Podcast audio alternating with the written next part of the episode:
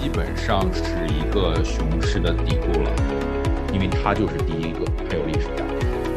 欢迎大家收听 D Light 光，本节目由零叉四九九主理，每期深度访谈全球舆论中心影响者，第一时间为您解读热点事件。那么我们本期节目呢，也是请到了我们著名的 YouTuber 李哈利老师，还有我们呃来自 Coinbase 的 Ecosystem Manager 和 Web3 Partnership Mia。Hello，Mia，欢迎你。Hello，谢谢邀请。好，Mia，你可以做一个自我介绍，然后开始跟李哈利老师的对话，谢谢。好的，好的，大家可以叫我 Mia，然后我现在在 Coinbase 做 Ecosystem Manager，以及啊 Web3 这方面的 BD 和一些合作。然后我进入区块链是从二零一六年底的时候，现在差不多五年多了。然后一路上也是经历了起起伏伏，见证了这个国内和美国这边的币圈和链圈的一系列的发展。然后我加入 Coinbase 之前是在一条公链 Celo 做 APEC 亚太区的负责人，然后二零二零年的时候也有幸在 Sushi 做过一段的时间，帮他们管理社区和市场宣传这部分。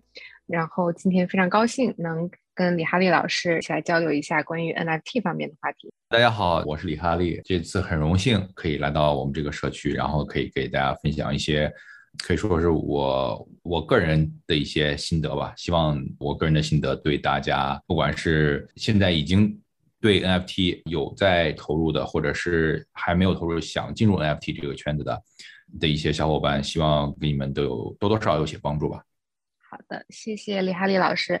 李哈利老师，您就是更喜欢我来称呼您为李哈利老师，还是叫您 Harry 呢？都可以，就不要叫老师了吧，就叫就叫 Harry，或者好，就叫哈利。哈哈利也行哈利也行行，对，不不要老师了，我嗯好的，好的，行，好的，嗯、那我们今天的活动的主题再重申一下，是基于 NFT 的组合创新应用将迎来大爆发，所以我们将围绕 NFT 的这个话题以及它之前的一些历史，然后它未来的发展和展望，我们将进行一些探讨。那么第一大类的问题呢，就是首先会聊一下现在的整个市场的大环境的这方面的问题。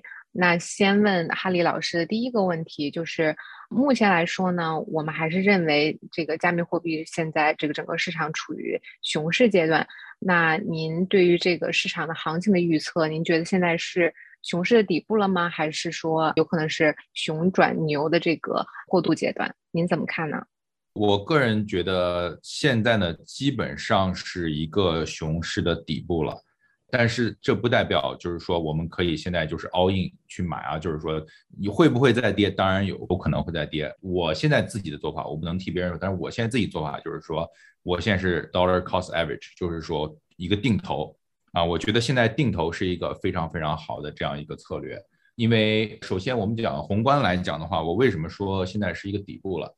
首先，我觉得这次大家可以看到，昨天加了零点七五，对吧？加了零点七五个 basis point，加完以后市场大涨，对不对？然后呢，从现在开始到一直到九月十六号，不会再有任何加息的信息。基本上现在目前这几个月，如果不出现一些黑天鹅事件的话，基本上是没有看到其他的一些再有利空了，除非一些黑天鹅事件，比如说哪一个。Hedge fund 或者是很大的这种，就像 Lehman 那种很大的，哪天说撑不住了爆了，这种黑天鹅事件出来咱不说，但是目前来讲的话，如果不出现这种事件的话，基本上现在呢还是一个比较稳的这样一个事件。然后我为什么觉得就是说现在是底部？因为大家可以看一下，就是说现在的这个市场完全不是一个自由市场，完全是以 Fed 来美联储来导向的这样一个市场。美联储今天说加息，那就是大盘就开始往下走。美联储明天说。我们不加零点七五了，下次我们加零点五，你看大盘绝对狂涨。所以现在完全整个市场就是以 Fed 来主导的，它的决定和它的之后动的方向是可以主导美国整个经济的。所以这现在完全不是一个 free market，不是一个自由市场。那我们接下来的话呢，就就要去判断 Fed 到底以后会怎么样，它还是会继续加息呢，还是会缓和一点？我个人认为它的话，接下来的话呢，会差不多会缓和一点，因为现在的话呢，大家的预期是在九月份的时候呢，只会加零点五基点，而不会加零点七五基点。百分之七十八的人他会加到零点五基点，而不是说零点七五的样子。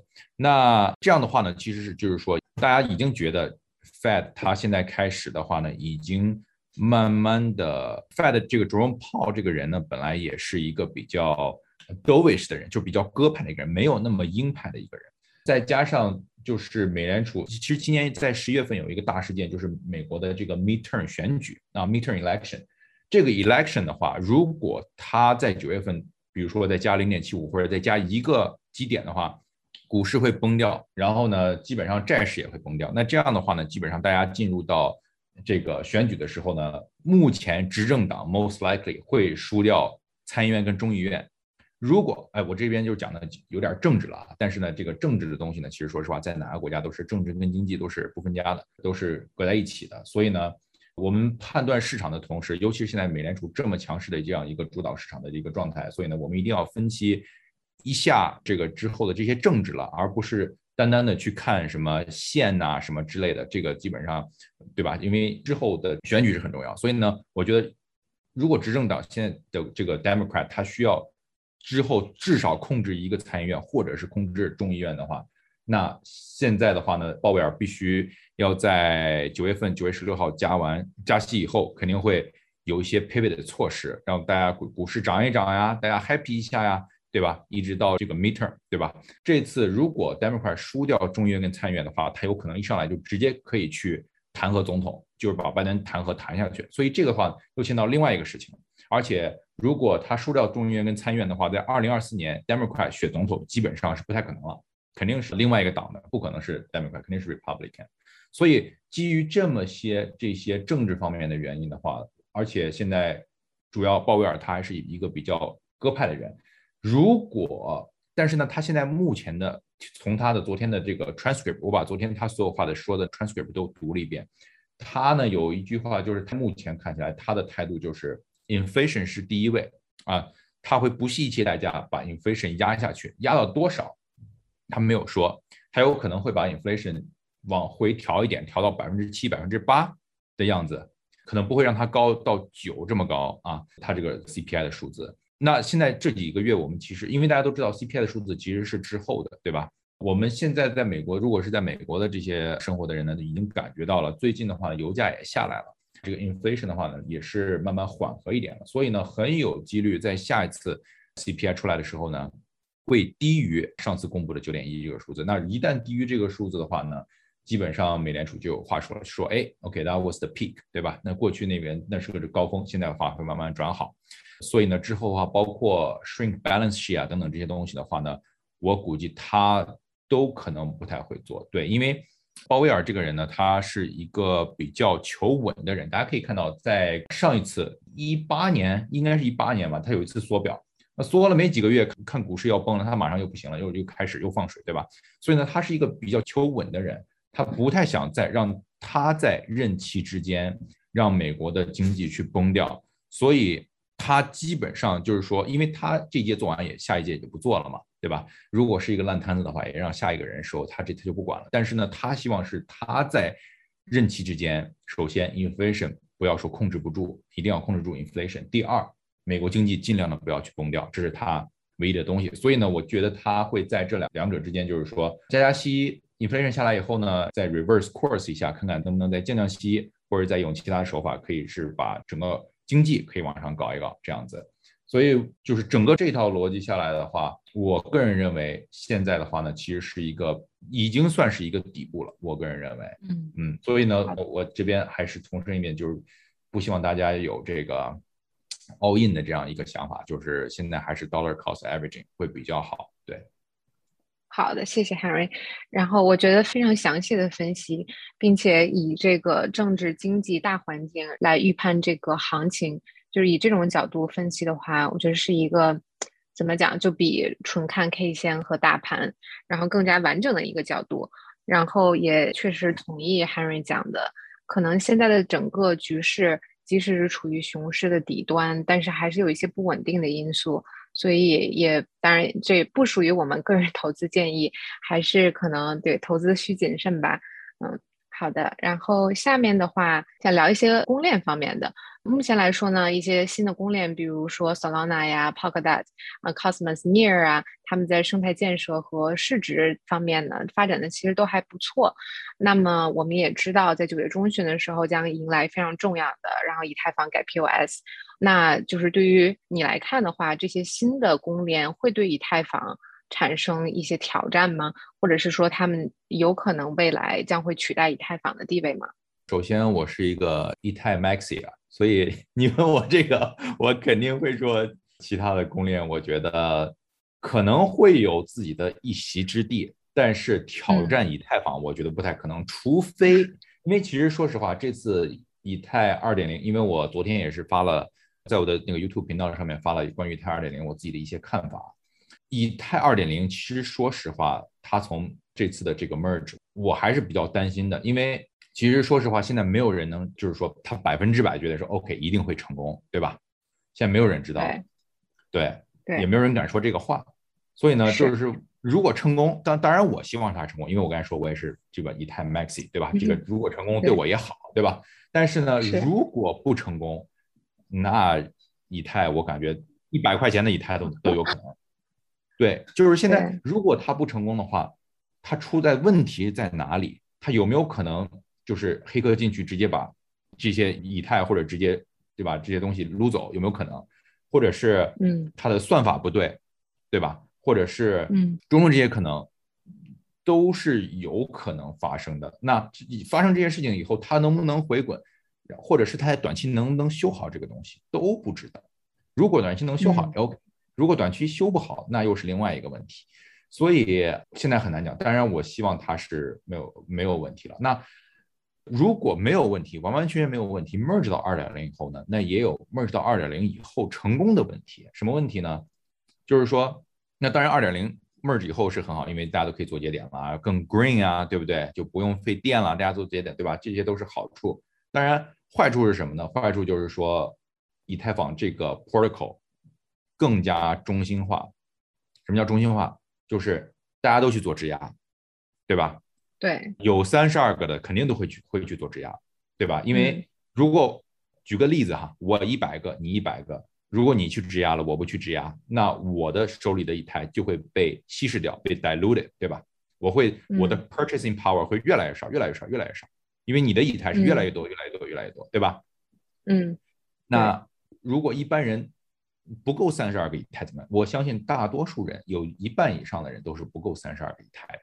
啊，对吧？嗯，那不够的人怎么办呢？那不够的人的话，这时候交易所就来了，对吧？Coinbase、币安全部来了，来，我帮你们做节点，把币都放到我这儿，对吧？是放到他那儿了以后，最后会形成一个什么样的情况？就是会形成几家独大的情况，就是会有可能有百分之五六十的这种情况都是在两三家、三四家这种大的交易所手里。嗯，或者是，或者是量化，或者是什么 hedge fund 之类的。对，现在你看 Lido 的量，你看 Lido，确实是。看，对你现在看 Lido 的量，E ETH 的量，对吧？所以到时候的话，有可能就是说，OK，你不够三十二个，你来，你给我，我照样给你年化，对吧？那这样的话呢，就会形成，首先他们的 ETH 多了，对吧？像这种 Lido 啊，包括这个 BN 啊，这这种交易所的这种，举个例子啊，币多了，币多了会有什么呀？他们交易所会不会有被盗的风险？有吧，对吧？对，现在不被盗不代表以后不被盗，对不对？对，像之前那个那个 Badger 那个 protocol 多老的 DeFi 项目，对吧？那也能被盗。所以呢，自从那件事情以后，我就觉得现在不被盗，过去不被盗，不代表将来不会被盗，这是一个很现实的问题，对吧？第二的话呢，他们手里有多的以太了以后，他们会可以用以太操纵市场，这没错吧？是对吧？然后呢，最最最最不想看到就是说，他们用以太拿起来，如果节点联合作恶，那这个是更坏的一种情况。但是这种情况 most likely 不会出现，但是也不是百分之百没有可能，对吧？嗯。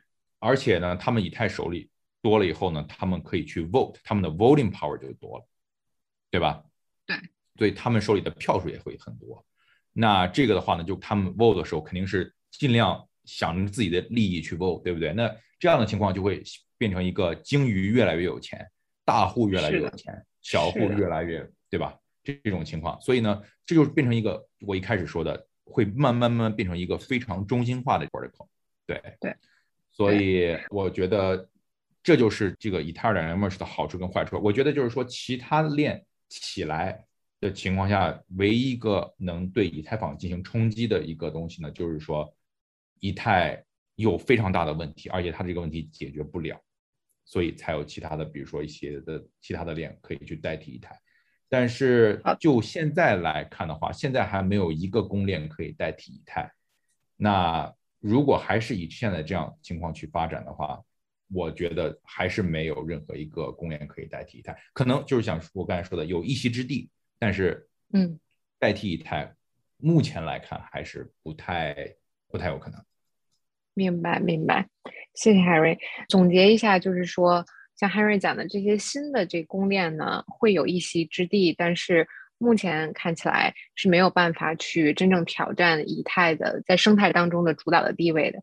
那接下来以太坊迎接以太坊二点零，那我们可能就是分两种情况来看，如果它转化成二点零的过程非常顺利、非常成功，那它可能之后会有比较好的未来。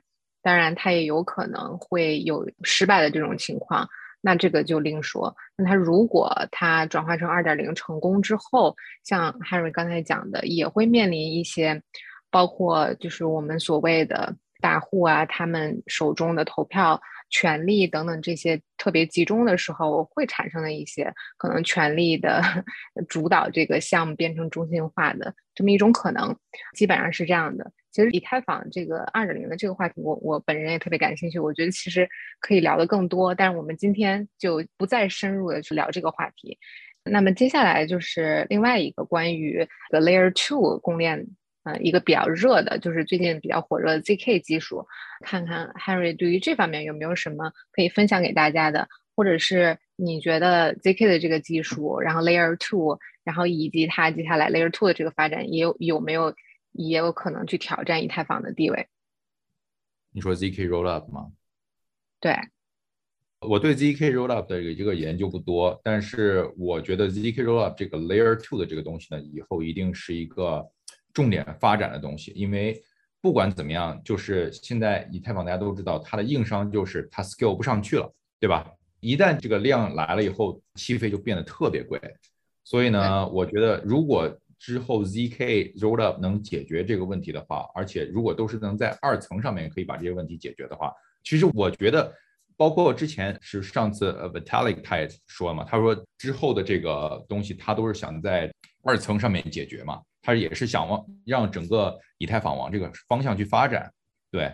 但是我觉得，如果真的以太二层以后 scaling 的问题可以解决的话，我觉得其实是还是非常看好。但是这些东西呢，其实到最后呢，其实还是利于以太坊这条公链，对吧？还是为以太坊的这个 scaling 去呃做辅助的。对我是比较看好，我是比较看好，我也是希望它能成。对，好的，谢谢 Harry。好的，这就是关于呢我们大环境的一些讨论。那接下来呢，就是深入的去聊一下我们今天非常重要的话题，也就是关于 NFT 的发展。那么我们准备了几个问题，第一个呢是探讨一下。NFT 和 Web3 其他赛道组合创新的可能性，比如说呢，NFT 和 GameFi 和游戏啊，和 DeFi 呀，和 SocialFi 呀，和元宇宙等等。第一个问题就是说，如果要做一个总结，Henry，你如何看待 NFT 目前的一个发展情况？你认为迄今为止最意义重大的 NFT 有哪些项目？可以大概比如说举三个吧。我只能说一下我最喜欢的三个项目。可以可以可 以，那就是很意义重大，对。OK，我觉得我目前来讲，个人最看好的三个项目，第一个 BAYC，第二个 CryptoPunk，第三个 MeBits，这是我看最好的三个项目。对，然后这三个项目的话呢，现在都是在 Yuga 手里面，对吧？啊，所以都被收了。对，所以我现在基本上投资的策略呢，也就是。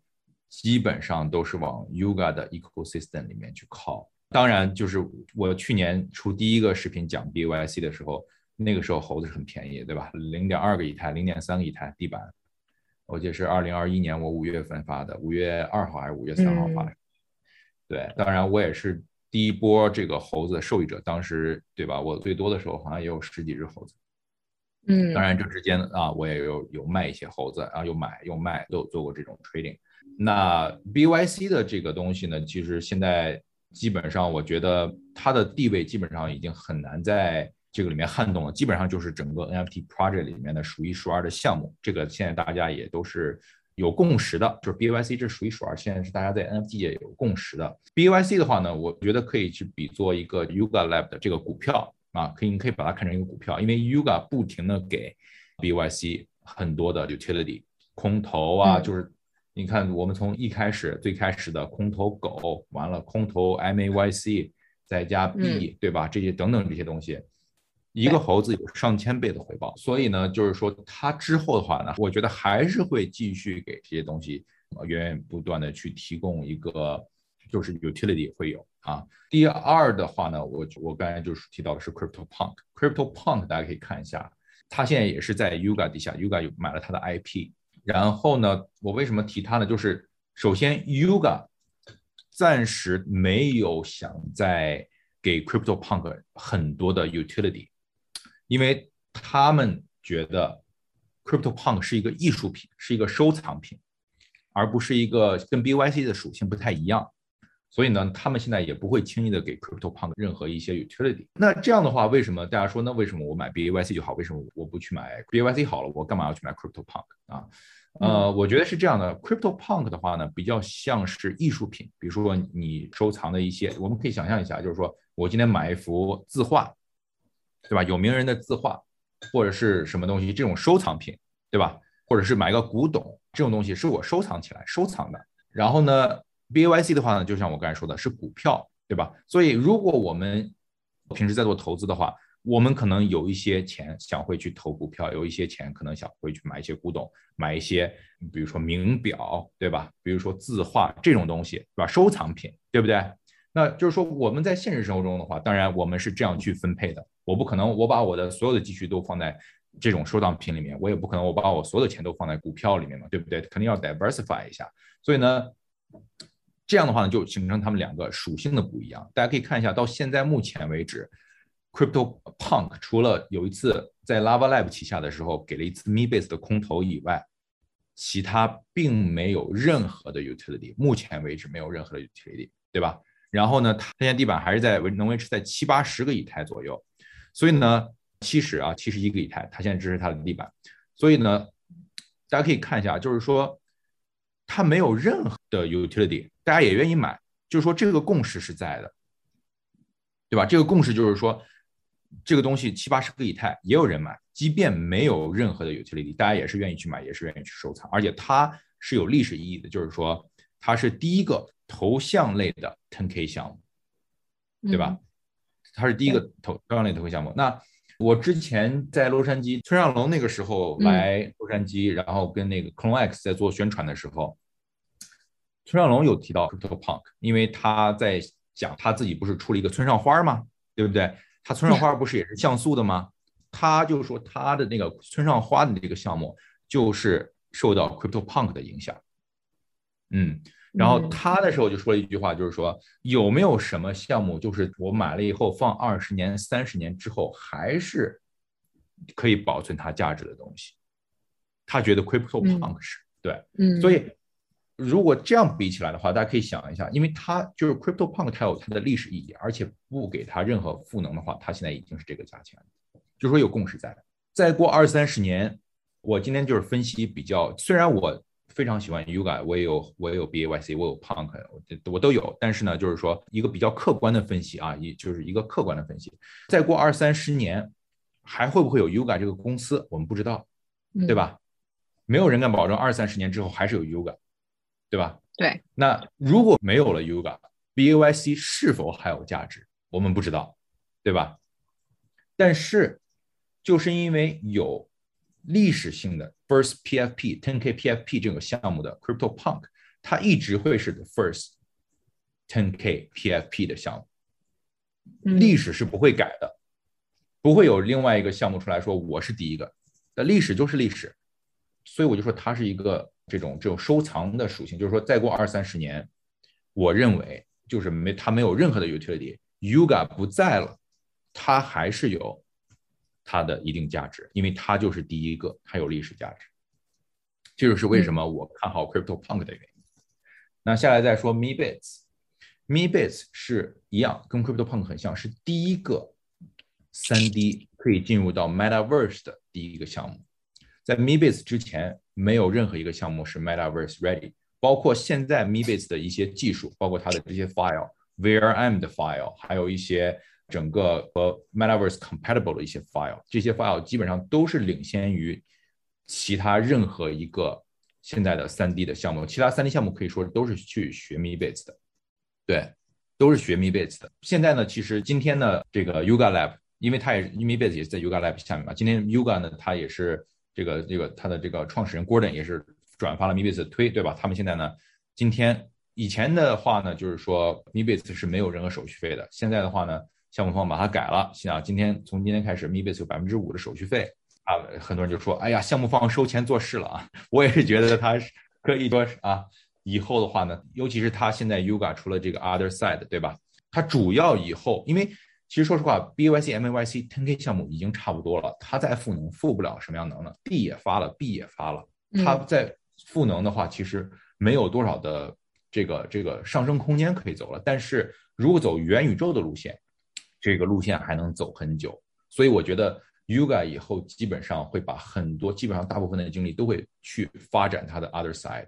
那 Other Side 之后，这个东西出来了以后，不管它现在是真正以后是改变一个行业的革命性的东西，可以替代。Social media 也好，很多人觉得会，它会替代 social media，可以替代什么 Clubhouse 啊、Twitter Space 啊，包括 Zoom Meeting 啊等等这些东西。像我们今天的 Podcast 有可能之后就对吧？也有可能那个 Other Side 里面对进行，包括 Zoom Meeting 啊，说很多人开会有可能也是在这上面进行了。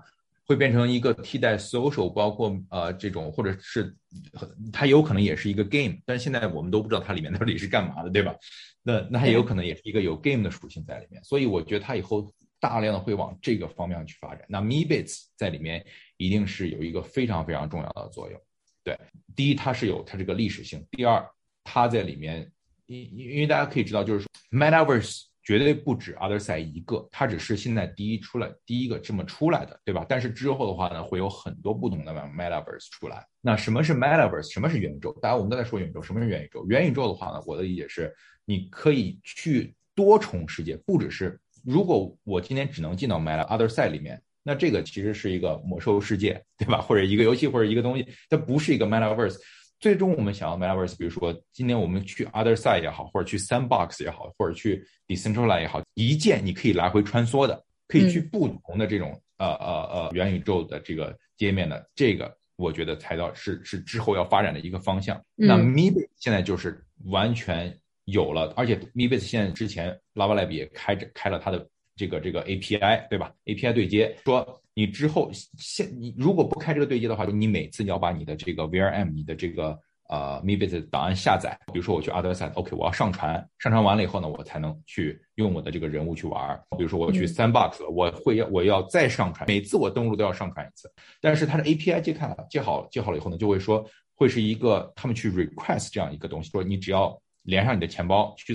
去 sign 了你的钱包，给了这个他 request 这个权限，你你的人物就在里面了，你不用去每次去 upload 你的这个人物形象了，或者是你在里面你可以直接挑选你的这个所有的这个不同的这样种类。所以我觉得说，而且 Me Base 它是一个 pixel 的东西，它可以是它最好的东西就是它优点就是它是 pixel，所以它可以适应各个不同的这种元宇宙。对，因为大家都知道，现在如果你不是 pixel 东西的话呢，现在你可能进到 Sandbox 里面可能费劲一点，可能进不去。但是 Sandbox 如果之后修改的话，你有可能也能进去。但是 Pixel 东西永远是 file 最小，然后跟任何一个东西都比较能接容的，就是这个就是比较一一点技术上面的东西，跟任何东西都比较可以容易去接容的这样一个东西，更容易去到其他的 Metaverse 里面去。其实 Yuga 现在是可以说是在 Web3 这个公司里面和行业里面的一个一个领头羊，他往哪个方向走，他的船往哪里走，基本上其他的人也要去跟着他走。现在基本上是这样一个情况。大家可以看一下，他之前他现在出了这个他的 arts 以后，他基本上把这个 standard 跟这个 bar 设的特别高，意思就是其他的元宇宙公司你做不出来这样的东西，或者是 close to 这样的东西，你基本上就不要做了，对吧？然后呢，还有就是说，其他的一些除了 generative arts 的一些 NFT，如果你是想走头像类或者是一些往这个三 D 发展的话，如果你你做出来这种头这种东西，如果你之后不是往元宇宙发展，不往三 D 的方向发展的话，那你基本上之后有可能也是一个 slow slow rug 的这样一个现象，它就迫使有一些现在的一些已经出来的项目或者是将要出来的项目，你之后就必须要往三 D 这个方向走。因为大方向是往这个方向走的，如果你继续往这个方向走的话，你之后这个项目可能之后对吧还会一直活着。如果你不往这个方向走的话，可能就慢慢死掉了。所以它也是一个非常带领这个整个行业往哪个方向走的这样一个东西。这个为什么我非常看好？呃，今年尤其是今年下半年乃至于明年的整个这个 Metaverse 的这一波，因为我觉得 Metaverse 现在其实说是包括 GameFi，我也非常看好 GameFi。我觉得 GameFi 和 Metaverse 现在整个还没有起来，还没有到到它的红利期。我觉得现在还很早，还没有起来。我觉得下一波，如果说二零二零年是 DeFi 的话，去年是 NFT 的话，那我觉得下一波应该是呃 Metaverse 跟 GameFi。我非常看好这两个板块，在今年年底和明年明年的这个时候。嗯谢谢 Harry 的分析，我感觉已经分已经分享了非常多的财富密码。我个人我个人没有像 Harry 这么就是这么早期的时候就已经有这样的 vision 进入了这个啊 BYC 啊，就是 Yuga 他们的他们的生态。我是去年。在他们发这个 mutant，就是发毒猴的时候，那个入手的，就是也，但是也是看着他们这样一路走来吧。就是我特别同意，那也很不错。哎，哎呀，你碰不不不，这跟猿猴跟猿猴的红利期是没有办法比的。然后我觉得，我觉得挺有意思的。这个最开始的时候，我我个人对于 NFT 这个东西，一一个是一知半解，二一个我我没有那么大的想象空间。我觉得可能一个新的东西，然后可能尝试一下。但是我当时对于它能发展到现在这个这个程度是完全没有预想到的。然后所以呢，我觉得就是区块链这个行业挺有意思，就是每一年都能就是让你有一个惊喜吧，然后超过你的预期和想象。这是一个，另外一个就是因为看着这个 Yuga 他们一路从发猴儿狗啊，现在到发地，我之前也有想过他们在元宇宙之前，我我觉得好像可能是有一定的天花板了，因为你这个毒猴或者是啊猿猴，一价格到了一个非常高的地步，你能卖给谁呢？对吧？就可能是明星啊，什么一些有经济财力的人，但他没有办法产生这种特别大的这种 liquidity 呃 liquidity 的流动，我就觉得想象空间也，你可能做头像。嗯！但是他们因为进入了这个 Metaverse，进入了元宇宙，就一下子把他们所有的这个版图就打开了。哎，我也是因为他们这样做了之后，再去反思，再去想说啊，NFT 未来它可能应用的一些场景。那刚才 Harry 讲的一个就是说，比如说 GameFi 和元宇宙，这个和 Yoga 在 Other Sides 的这个布局都很有关系。嗯，NFT 会变成他们在元宇宙的这个项目里边，你的可能一个入口，大家都有都有自己的一个就是 avatar，然后在里边玩，然后交互社交，NFT 就变成每一个人在在社交元宇宙里边的你的一个标志。啊，相相当于你在现实生活中的名字一样，就这变成了一个非常大的应用的场景。我个人也很同意 Harry，我觉得 Yoga 他们怎么走，他们引领什么，基本上可能他会他会带领着整个行业取得下一步的进展。那说回来，很想跟 Harry 再深入聊一下。啊，你刚才也提到 NFT 和 GameFi 和 NFT 和元宇宙他们的这种结合。那我们先聊一下，比如说 GameFi 这块儿。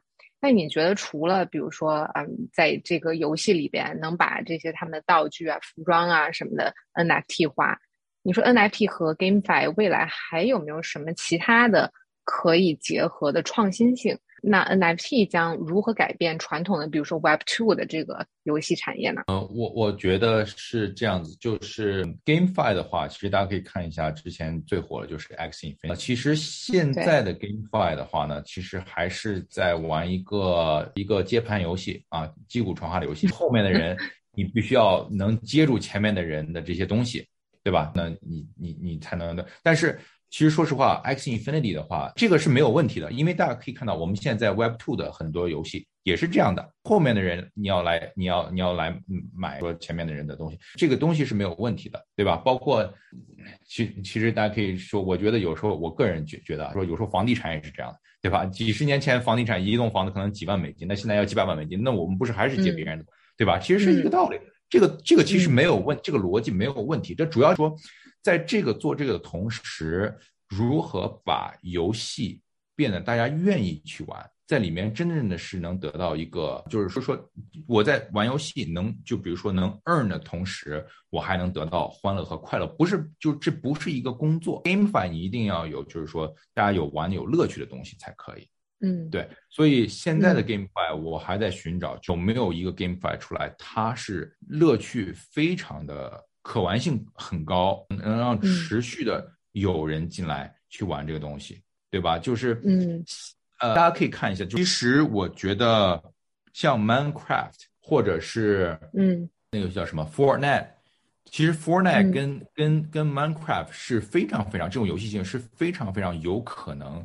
去就可以变成这种 Web Three 的，或者是 Play to Earn 的，就可以，比如说你，我我不知道大家有没有玩过 Fortnite，Fortnite 你可以进，其实 Fortnite 跟那个什么很像，跟那个吃鸡游戏很像。你进去，你你你你，比如说你进去，你可以，比如说进，那就是进去你去拿枪打人嘛，对吧？你可以说就你把谁射杀了以后，你可以得到可以得到里面的 Token，或者这样子，有一个这样奖励机制的话，其实我觉得就是人在玩游戏的也愿意去玩这个游戏，因为你得到了快感，然后你又赚到了钱。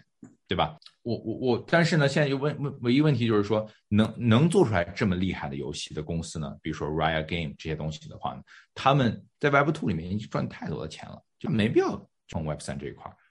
那 Web 三 想做 GameFi 这些人呢，他现在又没没有这种 Riot Game 或者是这种这么大公司这些啊这种技术，或对吧？或者是这种 marketing 的 marketing 的这种手段。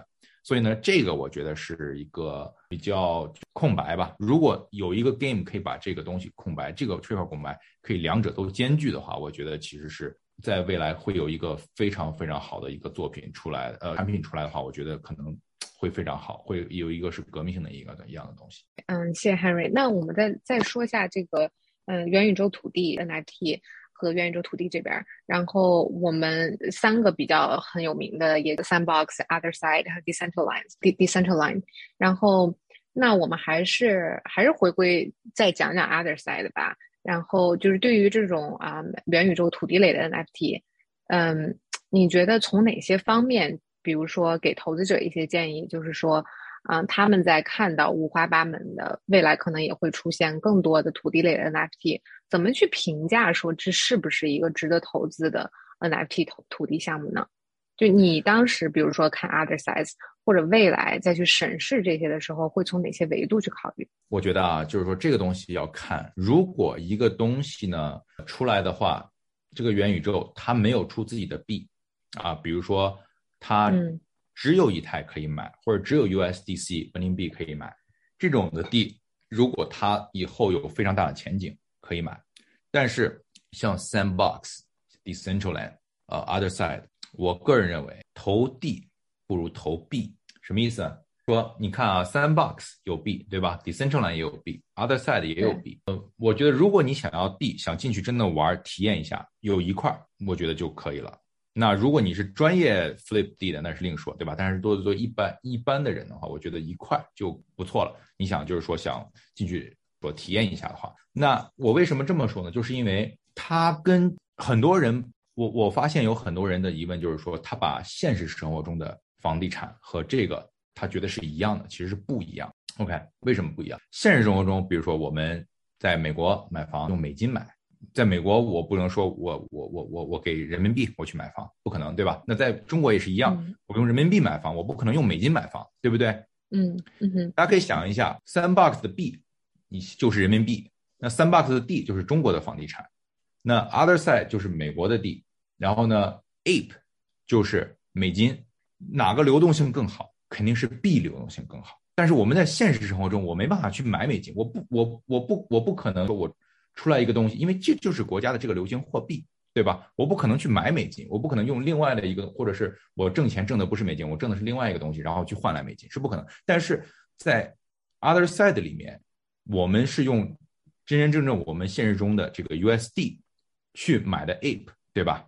所以，我我的逻辑是，我们能买整个这个 other side 里面的货币的情况下，那我觉得。货币给我们之后带来的回报永远大过于地，嗯，因为如果嗯涨起来，币肯定涨得比地更多，而且它流动性更好。就是从流流通性的角度，对，对，第一是流动性，第二它涨幅肯定也会超过 D。比如说 D 从两个以太涨到四个以太，涨一倍，这个币绝对不会从五块钱涨到十块钱，它一定是五块钱十块钱以上，它肯定是这个这个的，就是说这个的肯定比较高。但但我我说我说这种情况就是说整个阿德赛已经转起来了，并不是前并并不是什么都没有前期的 speculation。明白，就是说大量的人在交易的，对对对对，就整个生态起来以后，肯定是这个道理。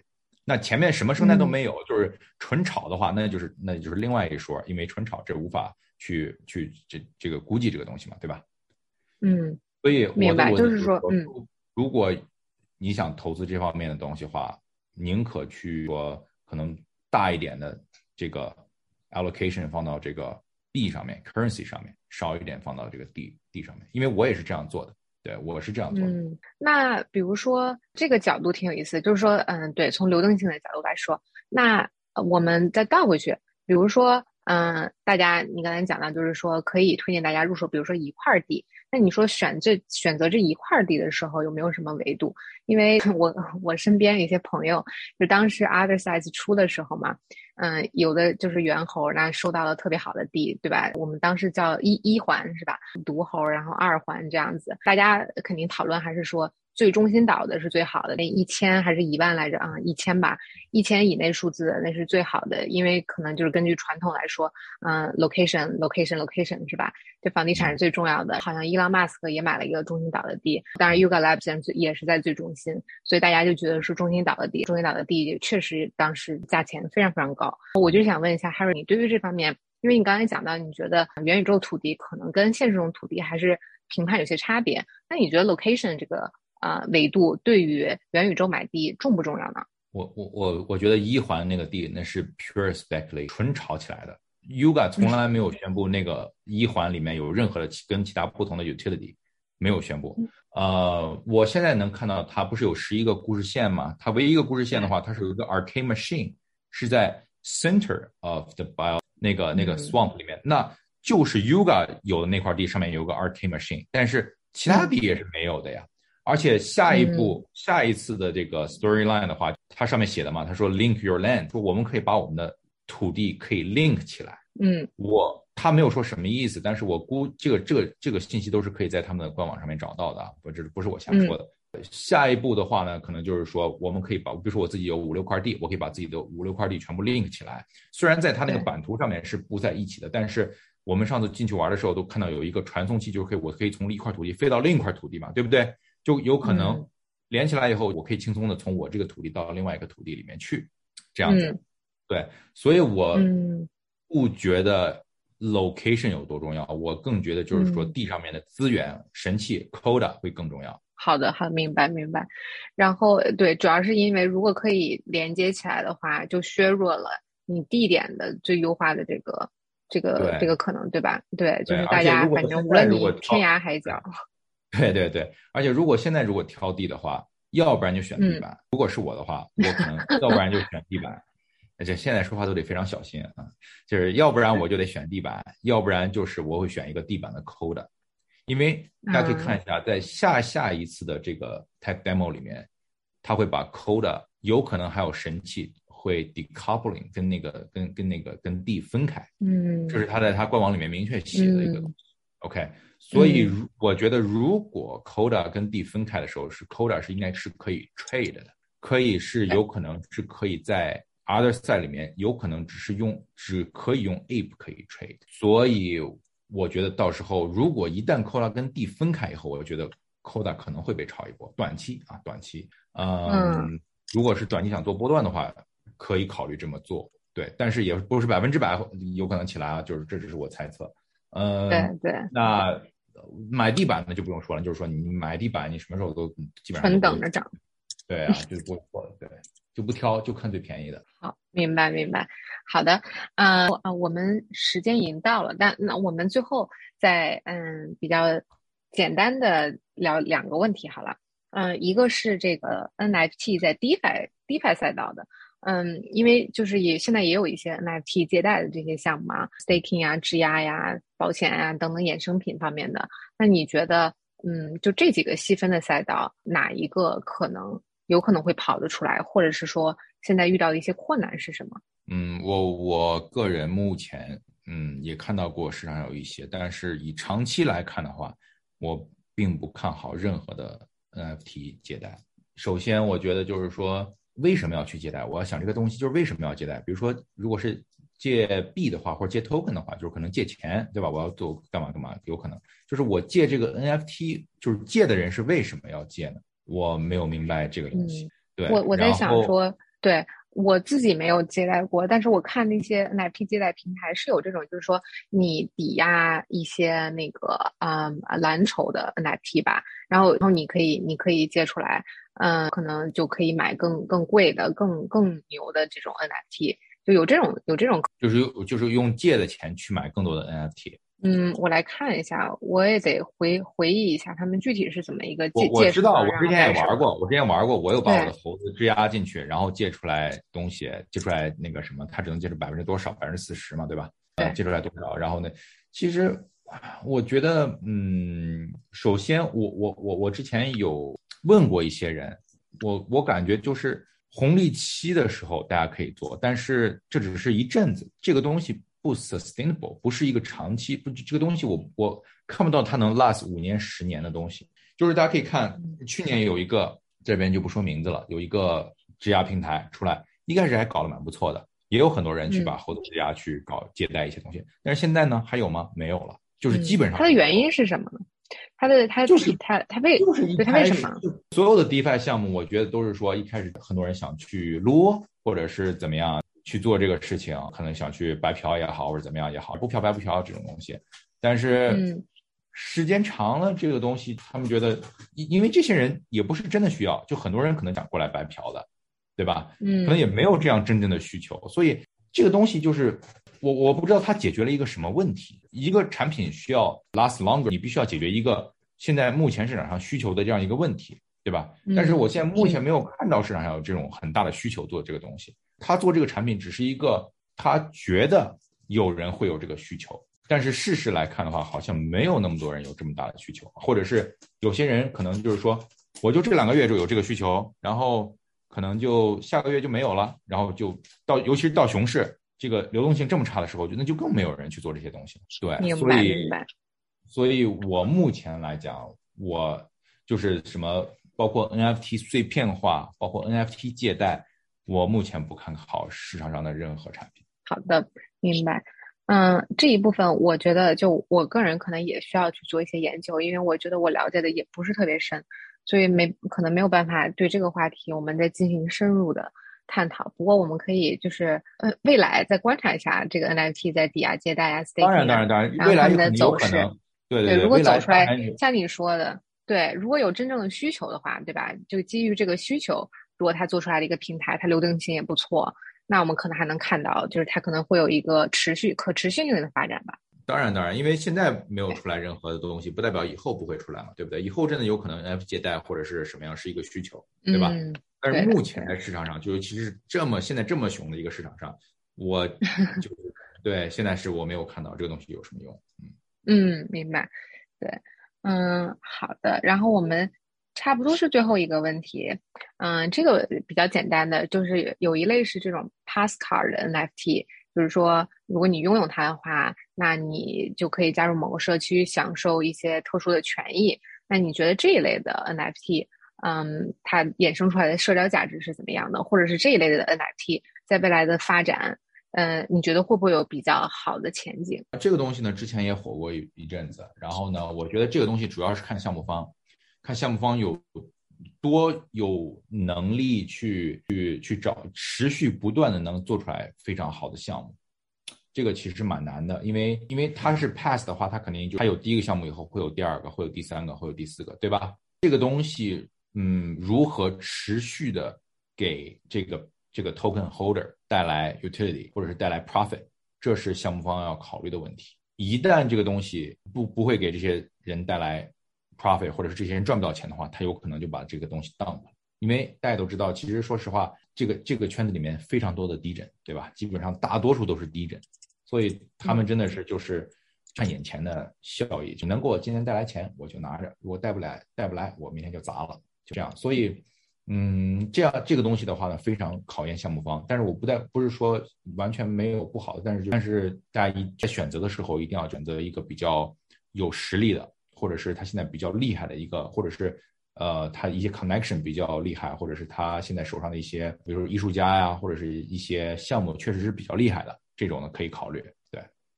我觉得这种，嗯，我在想，嗯，那也也不太说这个项目的名字了，但是是就是今年还是去年来着，一个明星啊，跟他很有关系的 一个 NFT 的项目，当然也是说了，你持有这个 NFT 未来可以参加他的演唱会啊，等等，就是享有这种权益。但实际上，我觉得最开始啊，当然也涨了一波嘛，但后来就又跌下来了。就涨的那一波，我觉得很多人根本也根本都没有看到他 roadmap 里面写的可以参加这个明星的演唱会啊等等。实际上，大家都买的是说，嗯，好，我觉得因为有这个明星，可能和他背书有一定的共识，觉得能炒上去，所以大家就都是买的最开始的那个 pump，它涨上去差不多，可能就卖了。其实根本都没有 hold 到你享有权益的时候。就我总觉得，我我不知道我们能不能做一个，比如说 NFT 交易者的这种画像，嗯，或者是根据他们有多少人是真的长期持有，你了解这个项目，还是说很多人实际上都还是嗯把它当成一个 trading 能挣快钱，享享受这，我觉得挣挣快钱这个也无可厚非嘛。但我觉得说，嗯，如果我们了解一下这个用户画像的话，我们可以更早期的对于这整个行业会有一个比较好的引导。嗯，因为我感觉，就 NFT 本身如果和现实生活去结合的话，它其实是挺有意义的。我我之前买一个叫好像叫 Link Style 吧，是吧？这个项目好像是说跟高尔夫，跟高尔夫 Club，你买了之后未来可以参加他的高尔夫 Club，享有一些权益。我我之前是对这种 idea 非常感兴趣来着，说我有一个虚拟的东西，但我可以享受现实中的现实中的一个优待。我我是觉得，嗯，它的这种发展。嗯，可能会更有有贴现实的这种意义，嗯，有它的价值，嗯，当然目目前可能这个项目表现也都还没有说那么好吧，嗯，不知道长久起来，如果他真的把这个打通了，真的我们可以去现实当中去体验这个价值，也许很多人就可以看到，嗯，这种结合方式所带来的一些好处吧，嗯，也许可能能能帮我们打开 NFT 另外的一种使用场景。对，我觉得现在这个东西呢还是太新了，一般人进来呢，其实很多人没有研究过这些东西，都是说，哎，听说能赚钱就冲进来。呃，我觉得现在对，据我观察，现在在市场上的话，其实大多数都是地震做这个炒作的，只有少部分是真正的收藏家和真正的喜欢一些项目或者是买的就是收藏的。嗯，不过都没有错，对吧？都都没有错。啊，这是一个很自由的市场，对吧？这都没有错。但是我觉得就是说，这个东西呢，还是需要一些一些时间，让更多的人去了解东西。然后啊，一开始当然进来都是想为了为了就是说，对吧？赚一些快钱啊，对吧？牟利啊，这种这很正常，没有问题。但是就是说，这个在这个市场里面久了，你可能慢慢的会接触到一些自己真心喜欢的一些东西，那可能就是慢慢慢的你买了，可能就是觉得，哎，我想收藏，或者是我真的想收享受它的这个 utility，变成就变成这个社区的一员。对吧？呃，加入他们的 com 那个 Discord channel 啊，他们的 community 啊，变成这个这社区里面的，把这个社区做大，就有可能往这个方向发展了。所以呢，就是这个东西还是很新的。所以呢，这第一波已经过去了。所以在这里面的人呢，可我觉得我慢慢的会哎知道了解了解更多深层的一些东西啊。这样的话呢，是也是对其实对 NFT 整个一个啊市场的一个。对吧？一个发展，就像很多人一七年那波比特币 pump，很多人就不知道什么是比特币，又冲进去了，也进冲进去以后也，对吧？但是呢，可能在二零二零年、二零二一年又听到比特币了，然后才去了解哦，到底什么是比特币，对吧？可能一七年那波他都不知道是什么是比特币，就知道能涨就冲进去了，对不对？一样的事情，第一次你冲进来的时候呢，大基本上呢不会去了解它是什么东西，说能赚钱就可以，对吧？但是你第二次再听到他这个东西，或者是哎觉得他是你有有一些人就会说哎。我真的想去深度了解了解一下这是什么样的东西，到底值不值得投资，对吧？对对对，没没错没错，我我个人也是这种感觉。嗯，身边的人其实尤其是这种，比如说比特币啊、NFT 啊，其实都挺抽象的嘛。在听到别人讲的时候，都觉得很抽象。可能你像比特币类型的，你一下子去理解也很难。NFT 可能简单一点，因为它有个图片比较可视化，大家能理解说啊，我买一张图片。但是你对于它接下来有什么发展啊、展望啊，你基基本上也不太能。那个时候最早其实也不太不太能想什么。那我真的是觉得我身边很多人是因为买了这个 Ape，他就越来越爱 Ape，那他就会到处的跟周围的朋友去宣扬、去宣传这个、这个、这个项目。他自己也会非常有热情，在社区什么的。其实，我我觉得这个 NFT 的这个带动了很多社区驱动型的项目，因为这些人他早期去买了，他真的是把它类似于当信仰一样。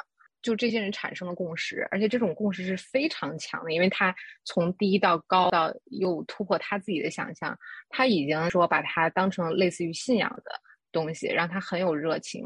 这种特别强的共识的社区的力量，实际上还是很能感染人的。而且我觉得很多 NFT 早期的这种，其实都是吃到了这种社区对于他这种坚持的这种红利，他才能就真的是不可想象的一路去上涨。我我个人也是觉得，就是社区类驱驱动的项目，嗯，在未来 Web Three 的这个发展啊，会大有作为。嗯，就比传统类型中心化的有一个单独的 team 去执行。我我现在我我感觉说，从嗯从 DeFi 开始吧，见识到一些类似于社区驱动型的项目，都是说社区开始提出建议去投票，其实 Core Team 这些 engineer 去帮社区去执行。大家投票同意的这个议案，实际上就是社区真正的参与了这个项目的发展，还是挺有意义的。嗯，好的，最后，呃，我们时间 真的是又过了哈，嗯，最后最后一个结尾的，嗯，项目的这个问题就是 h a r r y 你觉得还有没有其他的，就我们可能刚才提到或没提到的，呃，一些赛道和 NFT 的组合，嗯，的一些创新的机会呢？嗯，我觉得目前来讲的话，如果是针对就还没有投资或者想要投资 NFT 的东西，我觉得现在在现在这个市场的话，基本上就是 stick with Yuga，就跟跟在在 Yuga 这个生态里面，风险会比较小，因为我们投资的话，尽量去投资风险比较小的东西嘛，对吧？那我我我觉得 Yuga 这些，它现在的 M A B A Y C M A Y C Crypto Punk，呃，Mebits，啊，这是它的这些 NFT。呃，Other Side，包括 ApeCoin 这些，它整个生态里的东西的话呢，我觉得围绕它投，现在目前为止，我觉得还是比较安心的。对，其他的我不敢说，因为风险真的很大。哪怕是第二梯队的蓝筹，大家可以看一下，现在已经都跌了很多很多。嗯嗯，而且之后会怎么样的发展？第二梯队的现在我也没有看到一些第二梯队出来这一个明确的道路，我们以后要往哪往往哪个方向发展，就是也很难说。